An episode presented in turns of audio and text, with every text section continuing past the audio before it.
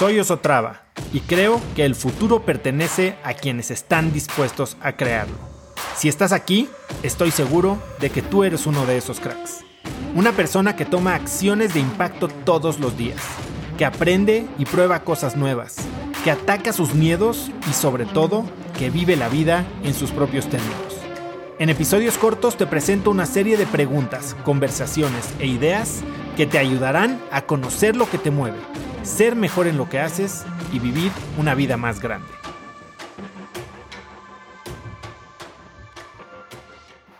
Quiero hablar de cómo nuestro liderazgo debe de cambiar en tiempos de crisis para lograr los resultados que queremos. El tiempo de paz en los negocios significa aquellos momentos en que una empresa tiene una gran ventaja frente a la competencia en su mercado principal y su mercado está creciendo. Básicamente las cosas están dando.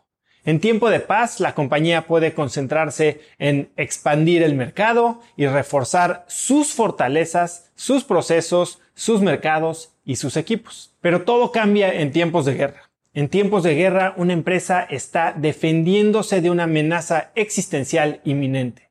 Dicha amenaza puede provenir de una amplia gama de fuentes, incluida la competencia, un dramático cambio macroeconómico como el que estamos experimentando hoy en día, el cambio del mercado, cambio en la cadena de suministros, etc.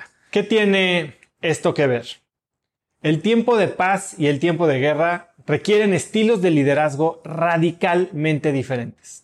En su libro Liderazgo en tiempos turbulentos, la autora e historiadora ganadora del Pulitzer, Doris Kearns, narra las historias de cuatro presidentes estadounidenses. En el libro ella explora preguntas como cómo afecta la adversidad al crecimiento del liderazgo y cómo en momentos de gran desafío los líderes pueden reunir sus talentos para mejorar la vida de los demás. En una empresa pequeña, en una startup, pareciera que todos los tiempos son momentos de guerra, ¿no? Yo creo que en los 10 años que tengo de emprendedor, no he tenido muchos días de paz en los que haya podido ya sentarme y sentir complaciente.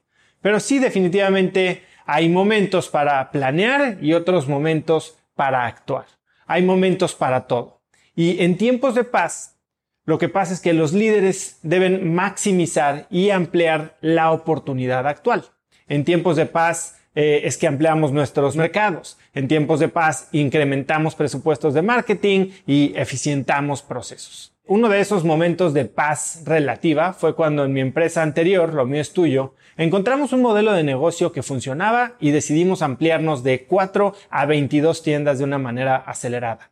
Y lo que hicimos fue enfocarnos en armar un buen equipo, establecer procesos claros, inclusive teníamos un rol en la compañía que se llamaba el gerente de sueños. Estábamos muy enfocados en desarrollar y capacitar a nuestras fuerzas laborales y nuestras fortalezas. Por el contrario, en tiempos de guerra, la compañía generalmente tiene una sola bala y tiene que a toda costa alcanzar el objetivo. La supervivencia de la empresa en tiempos de guerra depende de la estricta adherencia y alineación con la misión. Y es ahí que el líder se hace relevante. Hace algunos años en Instafit estábamos por quedarnos sin dinero y no parecía que, va, que fuera a llegar inversión alguna, ¿no?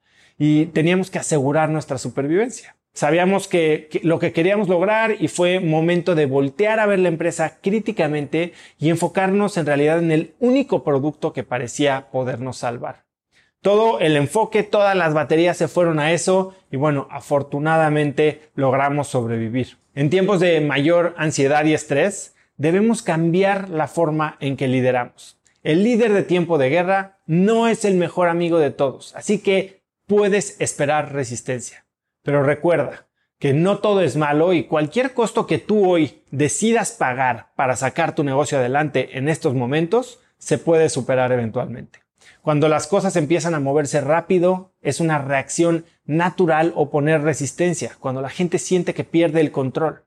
Bajo el nuevo liderazgo, las personas van a notar que ya no pueden operar como esperaban. Y esto es, como se puede esperar, incómodo, es contraintuitivo. Pero los líderes deben de aceptar y acoger la resistencia cuando surja, porque solo entonces pueden responder sabiamente. Entonces, ¿cómo puedes tú ser hoy un líder en tiempo de guerra? En tiempos de paz, para liderar efectivamente debes conocer el protocolo adecuado que te lleva a ganar. Tu trabajo es apegarte a él, comunicarlo y asegurarte que sea implementado en todos los niveles de tu organización. Pero por el contrario, en tiempo de guerra vas a ser el primero en violar esos protocolos si eso significa ganar. Vas a probar cosas que antes ni siquiera podías haber mencionado. Tal vez vas a contactar con tu competidor más cercano, tu peor enemigo para hacer un trato y así enfrentar el mercado con igualdad de términos. O tal vez decidas eliminar algún puesto en tu empresa que existe tal vez más por legado que por funcionalidad. Vas a poner todo en tela de juicio. Uno de los protocolos que yo he violado en tiempos de guerra es cómo definía yo mi empresa, o sea, muy fundamental. Por años nos definimos y nos medimos como una empresa que hacía una aplicación móvil y perseguíamos los estándares con los que ganaríamos al seguir ese protocolo. Y nos estábamos poniendo en riesgo, ¿no? En tiempos de guerra lo que hice fue cambiar nuestro modelo de negocio sin importar lo que pensaran de nosotros. Y el resultado fue que retomamos el control de nuestro destino, pudimos desarrollar una empresa mucho más fuerte y mucho más resiliente. Conecta conmigo en Instagram como arroba osotrava y dime qué te pareció este episodio. Mi meta es inspirar a una nueva generación de hispanos a vivir vidas más grandes. Y si me quieres ayudar a lograrla, lo mejor que puedes hacer es seguirme en Spotify y dejar una reseña en Apple Podcasts para así subir en ese ranking. En tu reseña cuéntame de qué temas, categorías o personas te gustaría aprender y me aseguraré de leerlas para darte el contenido que quieres. Y no olvides unirte a mi comunidad de cracks en cracksnetwork.com es gratis y conectarás con más gente en el mismo camino de crecimiento que tú. Eso es todo por hoy. Yo soy Oso Traba y espero que tengas un día de cracks.